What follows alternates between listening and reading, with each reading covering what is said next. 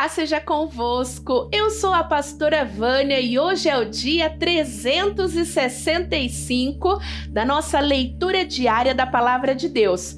Há um ano atrás nós começamos a ler a Bíblia e hoje é o dia de terminarmos a leitura completa da palavra de Deus. Eu louvo a Deus pela tua vida, que esteve conosco nessa jornada, que esteve conosco nesta caminhada e que eu creio que você também vai poder chamar e incentivar outras pessoas a também lerem a palavra de Deus. Foi bênção para minha vida, eu creio que foi bênção para a tua vida e eu tenho certeza que hoje Deus vai falar poderosamente ao nosso coração, não é verdade? Hoje nós vamos finalizar então a nossa leitura lendo Apocalipse do capítulo 20 ao capítulo 22. Então vi descendo do céu um anjo que tinha nas mãos a chave do abismo e uma enorme corrente pesada. Ele agarrou o dragão, aquela velha cobra que é o diabo ou Satanás, e o amarrou por mil anos. Então o anjo jogou o diabo no abismo e trancou e selou a porta para que ele não enganasse mais as nações, até terminarem os mil anos. Depois desses mil anos, é preciso que ele seja solto por um pouco de tempo. Em seguida, havia alguns tronos e os que estavam sentados neles receberam poder de julgar. Vi também as almas das pessoas que tinham sido degoladas porque haviam anunciado a mensagem de Deus e a verdade que Jesus revelou. Elas não tinham adorado o monstro nem a sua imagem, nem tinham recebido seu sinal na testa ou na mão. Essas pessoas tornaram a viver e reinaram com Cristo durante os mil anos. Os outros mortos não tornaram a viver até que os mil anos terminaram. Esta é a primeira ressurreição. Felizes e abençoadas as pessoas que forem incluídas nesta primeira ressurreição, pois a segunda morte não tem poder sobre elas. Serão sacerdotes de Deus e de Cristo e reinarão com ele durante os mil anos.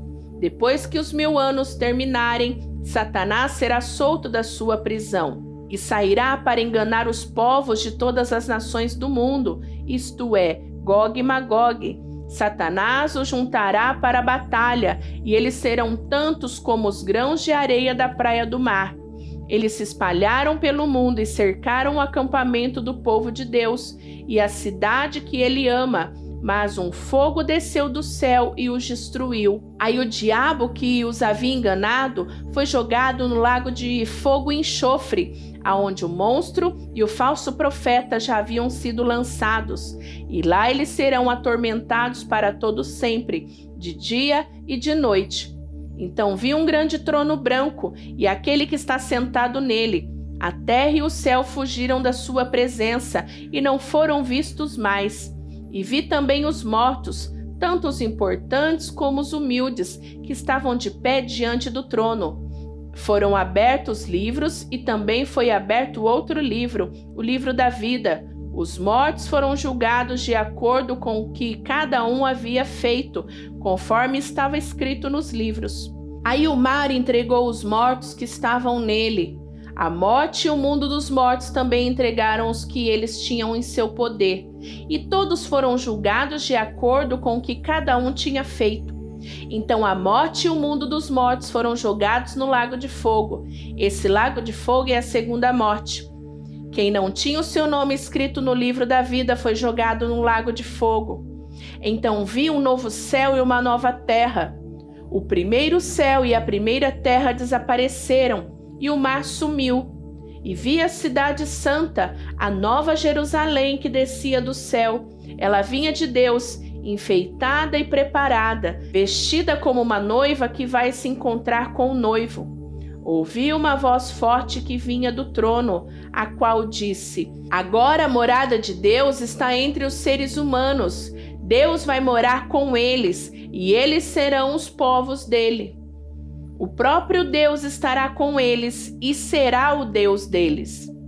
Ele enxugará dos olhos deles todas as lágrimas, não haverá mais morte, nem tristeza, nem choro, nem dor. As coisas velhas já passaram.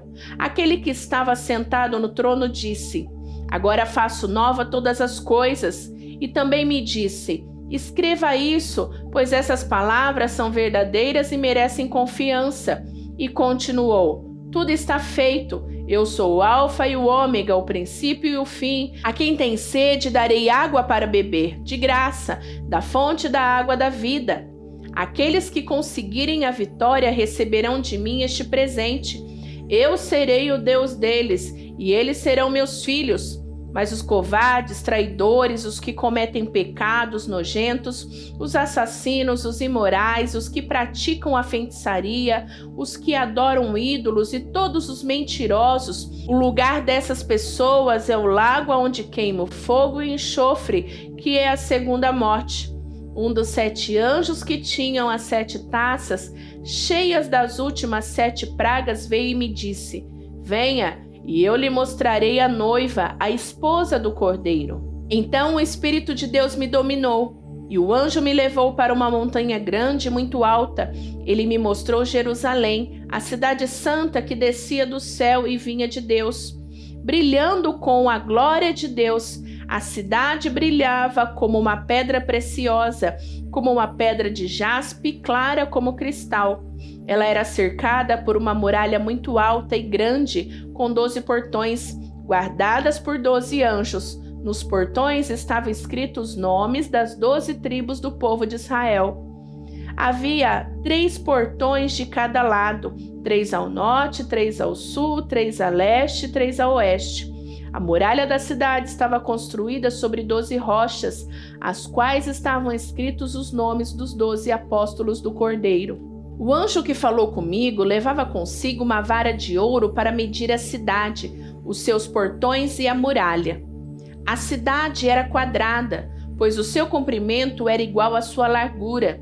O anjo mediu a cidade com a vara de ouro e viu que media 2.200 quilômetros. O seu comprimento, largura e altura eram iguais. O anjo mediu também a muralha e viu que tinha 64 metros de largura, conforme as medidas comuns que o anjo estava usando. A muralha era de jaspe e a própria cidade era de ouro puro, claro como vidro. As rochas do alicerce da muralha estavam enfeitadas de todo tipo de pedras preciosas. A primeira rocha estava enfeitada de jaspe, a segunda de safira, a terceira de ágata, a quarta de esmeralda, a quinta de sardônica, a sexta de sárdio, a sétima de crisólito, a oitava de berilo, a nona de potássio, a décima de crisópraso, a décima primeira de jacinto e a décima segunda de ametista. Os doze portões são doze pérolas, e cada um desses portões era feito de uma só pérola. A rua principal era de ouro puro, claro como vidro. Não vi nenhum templo na cidade, pois o seu templo é o Senhor Deus, o Todo-Poderoso e o Cordeiro. A cidade não precisa de sol nem de lua para iluminarem, pois a glória de Deus brilha sobre ela, e o Cordeiro é o seu candelabro. Os povos do mundo andarão na luz dela, e os reis da terra vão lhe trazer as suas riquezas. Os portões da cidade estarão sempre abertos o dia inteiro, não se fecharão, porque ali não haverá noite. As nações vão trazer os seus tesouros e as suas riquezas para a cidade. Porém, nela não entrará nada que seja impuro, nem ninguém que faça coisas vergonhosas ou que conte mentiras Entrarão na cidade somente as pessoas que têm o seu nome escrito no livro da vida, a qual pertence ao Cordeiro. O anjo também me mostrou o rio da água da vida, brilhante como cristal, que sai do trono de Deus e do Cordeiro, e que passa no meio da rua principal da cidade. Em cada lado do rio está a árvore da vida, que dá doze frutas por ano, isto é, uma por mês, e as suas folhas servem para curar as nações. E não haverá na cidade nada que seja debaixo da maldição de Deus. O trono de Deus e do Cordeiro de Deus estará na cidade, e os seus servos o adorarão. Verão seu rosto, e na testa terão escrito o nome de Deus. Ali não haverá mais noite, e não precisarão nem da luz de candelabro, nem da luz do sol, pois o Senhor Deus brilhará sobre eles e reinarão para todo sempre. Então o anjo me disse: Essas palavras são verdadeiras e merecem confiança. O Senhor Deus, que dá o seu espírito aos profetas, enviou o seu anjo para mostrar aos seus servos as coisas que precisam acontecer logo. Escutem de Jesus. Eu venho logo. Felizes os que obedecem às palavras proféticas deste livro. Eu, João, ouvi e vi todas essas coisas, e quando acabei de ouvir e ver, caí de joelho aos pés do anjo que me mostrou essas coisas e ia adorá-lo. Mas ele me disse: Não faça isso, pois eu sou servo de Deus, assim como são você e os seus irmãos, os profetas e todas as pessoas que obedecem às palavras deste livro. Adore a Deus. E o anjo continuou: Não faça segredo das palavras proféticas deste livro, pois o tempo de acontecerem essas coisas está perto. Quem é mau, que continue a fazer o mal, e quem é imundo, que continue a ser imundo. Quem é bom, que continue a fazer o bem, e quem é dedicado a Deus, que continue a ser dedicado a Deus. Escutem, de Jesus: Eu venho logo. Vou trazer comigo as minhas recompensas para dá-las a cada um de acordo com o que tem feito. Eu sou o Alfa e o Ômega, o primeiro e o último, o princípio e o fim. Felizes as pessoas que lavam as suas roupas, pois assim terão o direito de comer a fruta da árvore da vida e de entrar na cidade pelos seus portões. Mas fora da cidade estão os que cometem pecados nojentos, os feiticeiros, os imorais, os assassinos, os que adoram ídolos e os que gostam de mentir por palavras e ações. Eu, Jesus, enviei o meu anjo para anunciar essas coisas a vocês nas igrejas. Eu sou o famoso descendente do rei Davi, sou a brilhante estrela da manhã. O Espírito e a noiva dizem: Venha. Aquele que ouve isso, diga também: Venha. Aquele que tem sede, venha. E quem quiser, receba de graça da água da vida. Eu, João, aviso solenemente aos que ouvem as palavras proféticas deste livro: se alguma pessoa acrescentar a elas alguma coisa, Deus acrescentará ao castigo dela as pragas descritas neste livro. E se alguma pessoa tirar alguma coisa das palavras proféticas deste livro, Deus tirará dela as bênçãos descritas neste livro, isto é, a sua parte da fruta da árvore da vida e também a sua parte da cidade santa. Aquele que dá testemunho de tudo isso diz: certamente venho logo. Amém. Vem, Senhor Jesus. E que a graça do Senhor Jesus esteja com todos. Glória a Deus, aleluia, né? Vamos glorificar a igreja. Terminamos hoje a leitura completa da Bíblia e eu tenho certeza que a tua vida ela já é outra após ler a Bíblia toda, receber as mensagens de Deus, não é verdade? Eu louvo a Deus pela tua vida. Eu louvo a Deus por nos dar vida e poder chegar até este dia. E também quero agradecer a vida do meu esposo, pastor Gesiel, que sem ele não seria possível o vídeo chegar até vocês. Ele é aquele que fez as edições, é aquele que fez com que os vídeos chegassem né, até a internet. Então, Pastor Gesiel, que Deus te abençoe, meu marido, meu amigo, né, meu companheiro de trabalho, e que você continue sendo um instrumento de bênção nas mãos de Deus. Olha só, a gente fica emocionado, né? Quando a gente conclui um desafio, a gente fica emocionado. Mas agora não acabou, não. Como assim, pastor? Acabamos de ler a Bíblia. Acabamos de ler este ano. Mas eu já quero convidar você para um novo desafio.